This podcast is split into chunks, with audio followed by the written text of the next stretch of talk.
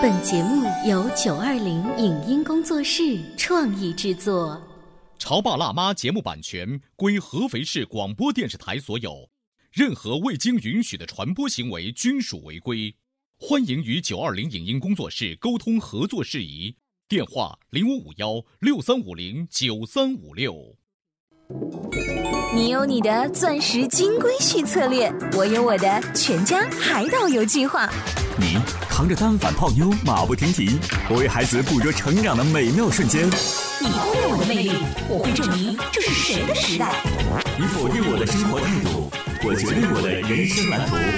帅哥俊男靠边站，有了宝宝的潮爸魅力更爆发。窈窕美女靠边站，有了宝宝的辣妈魅力更火辣。我是辣妈，不是老干妈，我为自己代言。我是潮爸，不是太阳能浴霸，我为自己代言。潮爸辣妈。本节目嘉宾观点不代表本台立场，特此声明。当你和孩子被老师当众批评，当你的育儿理念与老师发生冲突，作为家长，你该如何处理？面对与老师五花八门的沟通方式，你愿意做出头鸟还是吃瓜群众？让孩子建立自我评价体系到底有多重要？欢迎收听八零后时尚育儿广播脱口秀《潮爸辣妈》，本期话题：严师慈母。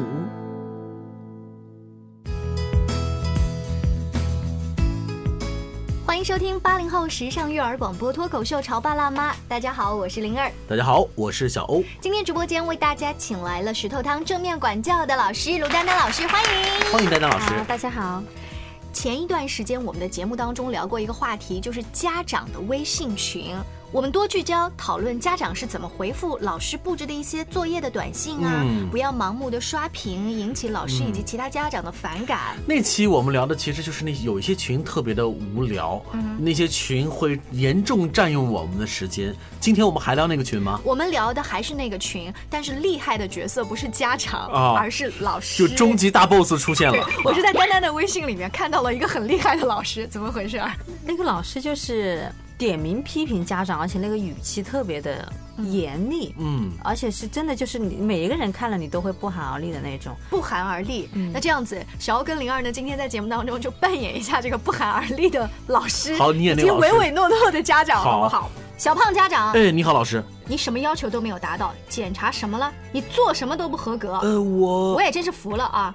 我不知道你这位家长，你进班级群是干什么来的？你家庭作业本也没有按照要求准备，其他同学都包书了，你就这一位同学没有包。小胖家长，你送他来读书是干什么的？老师，我。小胖家长，你准备放养是不是？你从第一天开始就不管了是不是？就这个样子，什么教学工作都不要展开了。小胖家长，请不要拖班级的后腿。我不要你优秀，只要你不掉队就可以了。哎呀，老师，你不要生气了，会好的。老师这么严厉，孩子会越来越棒棒的。俗话说“严师出高徒”，小胖家长，你应该听老师的话哟。这个后面可能还有一些老师在批评其他的同学，比如说抛出了小孩的照片，说这三位同学什么什么作业检查没有过关啊，也要严肃批评，下一次要注意等等。如果你在这个家长群里面，你的感受是什么？你有什么样的想法和决定？我如果是那个小黄家长的话。我听完之后，我首先内心是憋屈的，无缘无故受了一顿骂。可是他是孩子的老师，我肯定不能跟对骂。我回家只能把小胖揍一顿。这就是小胖为什么胖，是被揍胖的。如果我是呃小胖班里其他孩子的家长的话，我会觉得这个老师好厉害，杀鸡儆猴是吧？你给我小心一点。大概这种感，但是觉得老师有一点太厉害了。但你真不敢说什么？你敢发言吗？就是平常你你会是沉默的那一类，还是去附和的那一类？我是沉默的那一类，因为我不晓得该说什么，说什么也许都会被冲。关键啊，还是看我们的孩子。我们孩子成绩好的话呢，欣喜会就说：“哎呀，老师严叔叔高层棒棒的。”如果你是那成绩不好的那孩子家长，你也别啰嗦，就你家孩子也要管得严，就是啊，是招来另外一顿骂。今天呢，我们的这个潮爸。爸们的话题就浮出水面了哈，一方面呢叫严师，啊带一个引号的哈，他到底有多严不知道；另外一方面呢叫慈母，慈母也是带着引号的，就是有的时候这种严厉并不是我们家长本身有的那种严厉，所以严师 vs 慈母，这个到底是孰重孰轻的？该怎么聊呢？嗯。这个并不是单单孩子他们班的那个班主任啊，只是我们在网络上看到一个非常有名的学校啊出了的严师，所以你当时的感觉是，如果你在那个班，你作为做正面管教这么多年的老师，会有些不一样的方法吗？我第一感觉就是，我作为一个普通家长，我也是沉默的，少说话为妙。对，嗯，但是我后来又想啊，有也是这么多年的，就是正面管教的培训的经验，然后也是孩子也现在三年级了，我就想，我这孩子在这个班里面就不可能跟我不相干，是吧？那老师的方法可能今天没有涉及到我的孩子，可能有一天也会这样批评。然后我在这个群里面的话，其他家长被批评，其实整个气氛都是，都是会受影响的。那你蛮有一点英雄主义的那种色彩，你想改变这个老师，我会尝试着跟他去沟通一下。OK，那我们来演一下，就是你会用什么方法来演？我也不敢当面说，我可能会不敢 当面。你背后打小报告是吧？我可能会给老师发个私信什么的。嗯，我可能就会这样说：我说老师，今天我看了群里的记录，感受到你工作挺不容易的。也非常理解你的生气，说话很像蔡康永啊。嗯，主要是开学第一天嘛，然后就有家长达不到你最基本的要求啊，给你的班级工作带来麻烦，这是很难接受的。我可能就最多的是去共情他当时那种生气的情绪，不是以这种就是家长去投诉啊，或者去或者去拍马屁这样的方式。所以呢，呃，可能这方面可能更多的去，一方面是他的情绪，另一方面是肯定他的努力嘛，嗯，肯定他这方面的用心，嗯。嗯，然后呢，最后我可能会给他提出一点小小的建议，就是说，不知道你是否愿意尝试一下和这位家长私下去沟通，嗯，这样能让我们家长就是能让这位家长不顾及到我们其他家长对他的看法，可能他会更加去专注于他自己本身，而不是说去。承担老师的一些批评啊、指责那些压力之类的，所以我觉得主要是从这方面去跟他沟通。看上去丹丹写的这段话非常的温暖，也非常的很有分寸。但是如果真正那个严师是一个特别严格，而且是一个特别自信的一个老师，他看到这个也会不高兴的。呀哈，你这质疑我的教学理念啊？嗯，你算谁啊？你看，这就是一个问题了。就是其实，单单你不是说质疑这个老师的本人，只是你站的这个角度以及你的育儿的观念和教育的理念，跟这个老师是不一样的。那我想，正在收听我们节目的很多的学生的家长，你们有的时候也会感觉到，就是当我们孩子的老师的教育理念和我在家里头给孩子的这个教育理念不一致的时候。我们该怎么办？嗯，这件事情尤其在现在八零后的家长身上特别多。对，因为他们自己读过书，然后他们呢，这个书不仅仅是面向全世界各种文化，还聚焦在这一种育儿的理念。他想平等的跟自己的老师去沟通。对，但是问题是你所谓的这个平等的沟通，在老师看来，你算哪根葱？是不太一样的。对，如果是我们的爸爸妈妈当年就会觉得，哎呀，反正我们也没读几年书，我们的孩子交给老师，那就老师管吧。我们的爸爸。妈妈更多是俯首帖耳，这个相比较就简单很多，就怕有思想的 那只猪是吧？对，所以我们今天的这个话题，慢慢的从这一位严师身上就放开了。那如果说你的育儿理念跟你的班主任老师不太一样，你作为家长会怎么样呢？如果体现在具体的工作上面，可能是。他布置作业特别多，嗯，但你觉得没必要？这个多是抄写跟没有意义的背诵以及默写，或者说他布置作业特别少，但是你觉得他应该加强练习，嗯啊，这是最明显的。还有呃，比如说，比如说有的老师会在班上贴那种光荣榜，嗯哼，就是。虽然说他好像没有不像我们小时候，我们读书的时候还有有红榜也有黑榜嘛。他虽然不是说红榜黑榜，他就一张红榜，但是那个名字是很显然的。你的孩子排在后面，他每天都可能在教室里面看到。对，我们小时候不就这么过来的吗？哎，你们知不知道？我当年上高中的时候啊，高中从高一开始，每次考试，班主任真的是把那个总分写出来。当时在看的时候，我就有个个念头，虽然我不知道是。二十年后，我还会做《潮爸辣妈》的主持人。当年我就想，如果我要有孩子，我绝对不会让我的孩子的名字挂在这个榜上面，因为我觉得这不是件好事情。嗯。可是你不让你的孩子挂在榜上，就不挂了吗？那老师还会让挂，所以你看，这就是体现出了一点不一样的教育理念，对不对？在上节目之前呢，我们也把这个话题提钱放在了网络。当你的育儿观点。点跟老师的育儿观点不一样，该怎么办？我发现呢，回复的家长特别多，他们大概分为宽松、比较搞笑、幽默型的，嗯。还有一种呢，那都不是自己的孩子的事儿 啊，可能还有一些有技巧沟通型的，这种技巧我打个引号。再来就是严厉型的，还有一些在我看来是这个方法真的是提的建议比较靠谱。我们随便挑几个跟大家来念一念啊。宽松搞笑型的呢，有人说那我把老师打一顿，当然这是在心里面，因为我不可能真的去批评和直指的老师。也有人说我是不会主动跟老师沟通任何学习上的事情。因为我怕被老师动摇，现在的老师都很厉害，他会洗脑，就是他用他那种这么多年来的经验，告诉你家长应该这么做，应该听我的，没错。我相信还有相当部分的家长会有这个念头吧，嗯，就是绝对不能跟老师顶顶撞他，因为生怕老师放弃他的孩子。你讲的这种啊，就是有技巧的沟通，这种技巧打一个引号是什么呢？家长态度最重要。至少是态度，嗯，这个体现在也许你深入的理念跟他不一样，但是我表面上，老师你说的 对，对对对对，今天 丹丹会不会有一些感受？平时你在跟老师沟通的时候，我不会去做这一种，嗯，我觉得尊重是相互的。如果说就像刚刚那样，有老师这样在群里面这样大骂另外一个家长，你还去跟他说，啊，老师你说的对，这样我们他可能私下沟通，嗯嗯。嗯。老师用什么样的方式来对待我们？如果我们家长还是以这样去去回应的话，他可能会更加觉得，那我下次还是这样。还是这样。那可能问题是你的感觉就是说，你想硬碰硬吗？我就宁可，就是我宁可做那种不说话的，我也不会去做做做一个沉默的那个人。嗯。可是啊，这个矛盾毕竟就是放在这个地方的，因为现在这个老师其实工作压力是非常大的，因为他必须要完成他的教学的目标，完成教学任务，甚至是。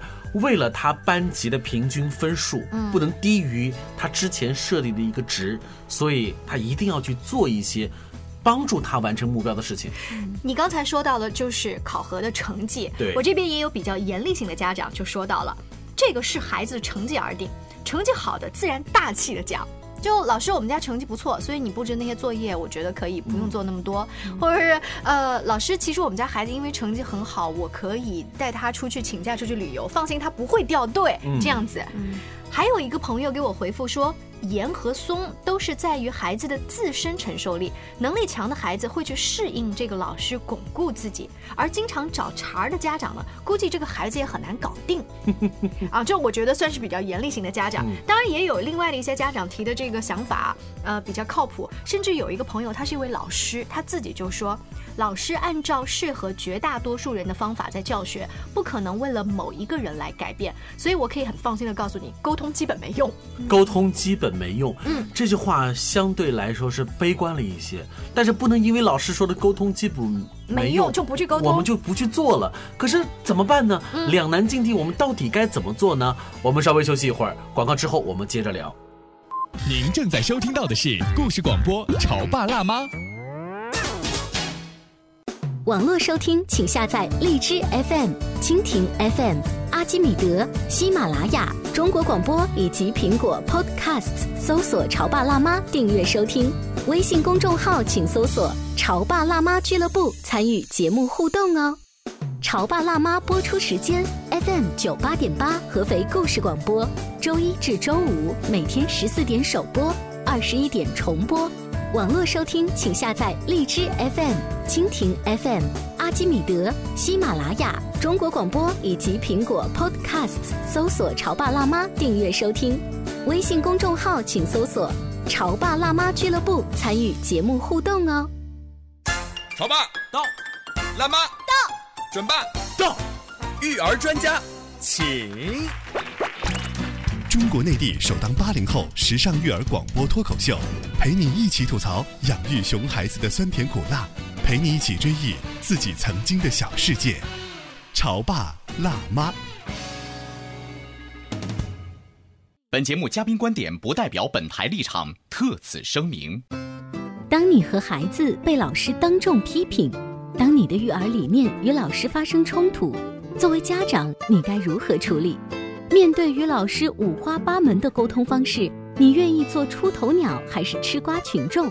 让孩子建立自我评价体系到底有多重要？欢迎收听八零后时尚育儿广播脱口秀《潮爸辣妈》，本期话题：言师慈母。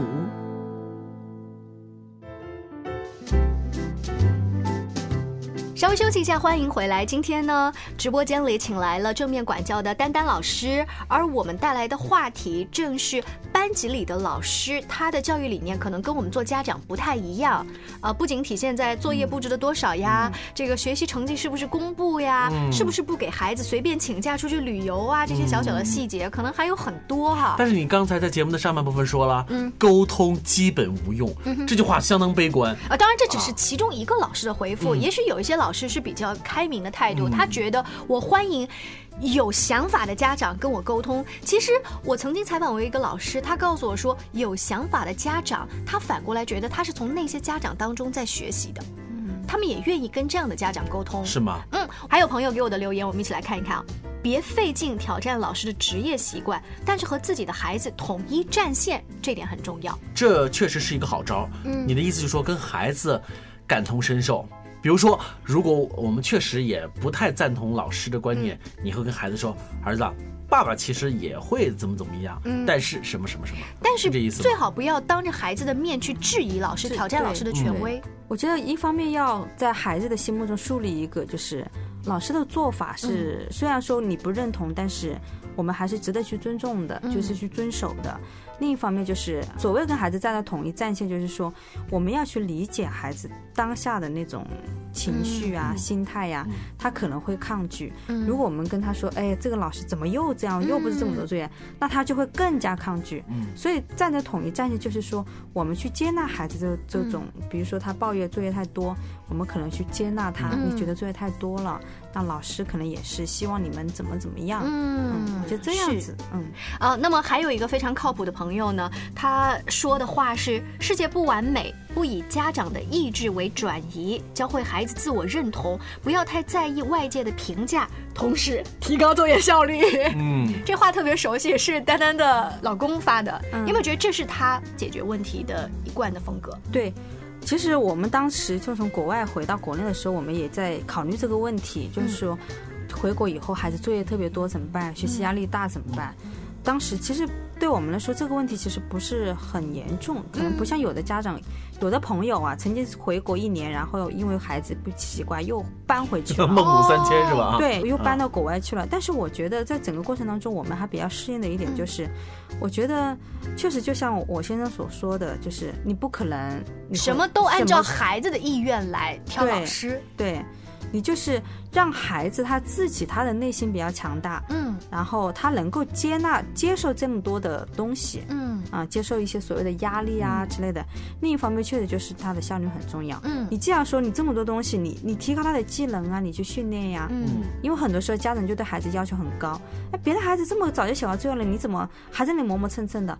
那你就要去训练他，你要去培养他这种习惯。对我从这个角度来讲的话，我们也应该要相信老师的这个尺度，老师的尺度。绝对不是按照百分之百的学生水平来衡量的，他一定是按照百分之八十的这个水平来衡量。因为既然百分之八十的孩子能够达到，你家孩子为什么达不到呢？嗯，所以呢，我觉得如果我们能够首先第一点相信老师他的教学的目的性，相信老师他的工作的这个态度，我觉得这一点比什么都重要。嗯，然后我们才能够去想着办法跟孩子去解决和调整。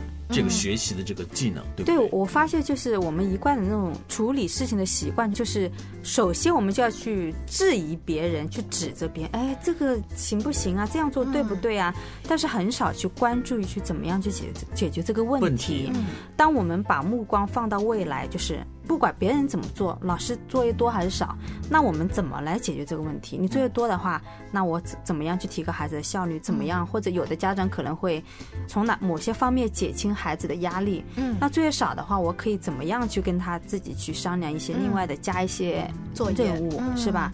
就我们去关注解决问题，至于对于外面的那些东西，可能就没那么重要了。还有一个一点就是。孩子的学习压力已然很大的时候，我们作为家长更重要的是要丰富孩子的课余的时光，就是你不能让孩子相信或者是认同这个世界严酷到只有作业作业成绩成绩，还有爸爸妈妈嘛，还有很漂亮和丰富多彩的业余时光嘛，这样的话我们可以宽起孩子的心。对，我发现很多压力其实是家长给的。嗯，可能孩子他已经很努力了，但是家长呢，可能还会去你看别的孩子怎么怎么样，然后有自己的那种焦虑又传到孩子身上，他会觉得他会觉得写作业啊、学习是更加痛苦的事情。就像刚刚小欧说的，我们确实可以去拓展他的世界。嗯，就哪怕是。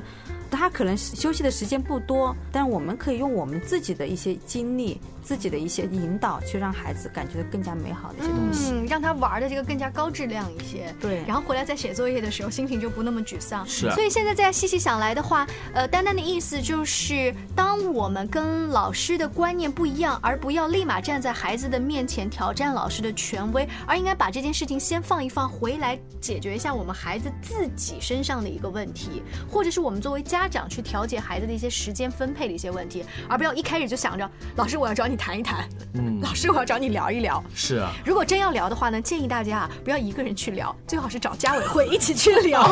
这也是我们一位家长的留言，说一个人的话呢容易强打出头鸟，最好呢是先和家委会沟通，大家一起去讲。因为呃老师毕竟是传道授业解惑，他给孩子最重要的任务就是教书，嗯，教孩子学习文化知识。那当然，他关切的点就是如何让孩子吸收到他所教的东西。嗯，所以我觉得我们应该要帮助孩子更好的完成学习的任务，而不是我们要去说，我们应该怎么样想个旁门左道啊，让老师既能完成老师的任务，然后又能够。逃避呃学生的某些的这个责任。哎，呃，这个话题刚抛出来的时候，我身边确实有朋友留言说，如果是单纯的重复性的作业，我会愿意帮孩子去写，就是没有意义，只是为了唬老师而已，他就会去在他旁边帮他写，而且有一种统一战线的感觉。这个丹丹怎么看？我可能也会帮孩子写，如果是实在是很多的话。那这这段我们能播吗？我这个帮孩子写作业哈，我不知道以前在我们那个年代。有多少爸爸妈妈做？好像几乎没有，那都是我们死也得把它死掉。嗯。可是现在呢，好像已经有了这个帮孩子写作业，已经成了一个。因为有的其实作业实在太多了的话，但是有一方面我也想，就是如果不是很多哈，他能承受的话，我觉得让孩子去感受一下，感受一下也也不会怎么样。嗯嗯。如果说作业的多少呢，是放在。实实在在孩子的那个作业成绩一遍到考试，那么如果说，嗯，最后考试的成绩的那个红黑榜是你刚才提到的，我们家长跟老师的育儿理念不一样的话，你会怎么样去提醒老师，或者是不要用这样的方法吗？我觉得一方面老师他为什么会做这样的红黑榜，他可能也是。可能他从小是这样的 教育长大的，然后激发孩子的这种他觉得可以竞争的意识啊，对啊，斗志昂扬啊。对，老师他传统里面他的观念就是要这样子，这样可以起到激励的作用。嗯，但是我们现在鼓励的就是那种去鼓励、去赏识孩子。如果你从反面去刺激他，可能会更加的那个跟不上。如果很不赞同这种方式，我可能会跟老师提出来。呃，如果说豆豆跟小福他们是排在那个学霸的红榜上面，你也会去谈吗？你会去谈吗？你也会去谈吗？首先我会跟孩子谈，我就说老师的做法是为了激励好的同学，好的同学更好。不好的同学跟上来，但是妈妈不是很认可这种做法。嗯，我觉得名次不是很重要，因为名次有起有落，人生都是这样起起伏伏的。关键是我们自己考得好是努力的结果，考得不好可能是不够努力。嗯，那在孩子心里建立这种内在的评价系统，可能这个榜对他来说，可能他看不见也没有他看不见。嗯嗯，所以就是，所以我首先会教育我的孩子。嗯，但是我可能不会去让公开质疑老师的做法，是不是？嗯，对，嗯，我觉得如果孩子他自己的内在评价系统做好了，不管他在红榜上还是在黑榜上面，嗯。他对他的影响都不会很大，所以并不会因为豆豆跟小福他是学霸，天天在红榜上，我就会有一种骄傲的感觉。嗯，这个跟我也没有什么关系。其实这个对他们的压力也是很大的。嗯，他会想下一次落下来怎么办呢？嗯那他就会觉得老师会怎么看我呢？嗯，如果是这样子的话，呃，张榜公布学生成绩的老师有，但这种做法其实不明智。有一些老师已经是化骨绵掌于无形当中。考试考的好与坏，我们看座位。这次考试，小福考了第一名，随便选位置。嗯，考了最后一名，不好意思没得选，你最后一个那个空子你就补上。这个做法其实极个别的现象也会出现。嗯，怎么破？这个在我们那个年代就有，到现在还会流行这个方法吗？还会有，你这不说了吗？是无形当中也会让学生有压力。嗯，还是那句话，我觉得刚才丹丹说的很对，就是这需要我们亲子之间。交谈就是让孩子建立起一套他的评价的体系。他的评价要是他自己衡量出来的，而不是让别人对他的评价的好和坏来影响了他整个的情绪。对，因为他在学校里面会遇到什么样的老师，遇到老师什么样的方式，我们是没办法去。确定的，你可能今年这个老师或者这一门课的老师不错，嗯，那可能今年比如说他们上三年级又加了一个英语老师，可能英语老师用另外一种方法，嗯，你碰到什么样的老师，你是没办法去一一的去跟他们去交流。交流啊，或者去让他们去改变什么样的方法，这是很难的。所以最终还是我们自己的孩子，嗯，怎么样去关注孩子他自己内心的那种强大，嗯，自己内心的成长。对，丹丹说这特别好，因为老师啊，他也是人，这是人呢，性格就是大不同，所以。如果我们不能够去把这个问题跟孩子说清楚的话，那你会发现孩子学得很累，我们家长在后面跟的那个心啊，也永远是揪着的。哎，其实对不对？如果说建立孩子自己完整的而且健康的这一种评估的体系的话，不仅仅适用于说爸爸妈妈和老师的教育理念不一样，还有可能放在现在的呃，比如说幼儿园或者小学频繁换老师这件情况，就是理念又不一样了，老师又不停的换了，什么东西都在换。只有谁不换？只有我自己。这个内心的评价是不换的，我自己的自我认同是不换的，你才能够以不变应万变。所以节目的最后两个字是什么？淡定。今天非常感谢丹丹做客我们的直播间，更多关于这一个话题，不同的家长他分享的这一个意见和观点呢，我们也会放在微信公众号“潮爸辣妈俱乐部”以及阿基米德的社区当中，跟大家一起互动分享。下期见了，拜拜。拜拜。以上节目由九二零影音工作室创意制作，感谢您的收听。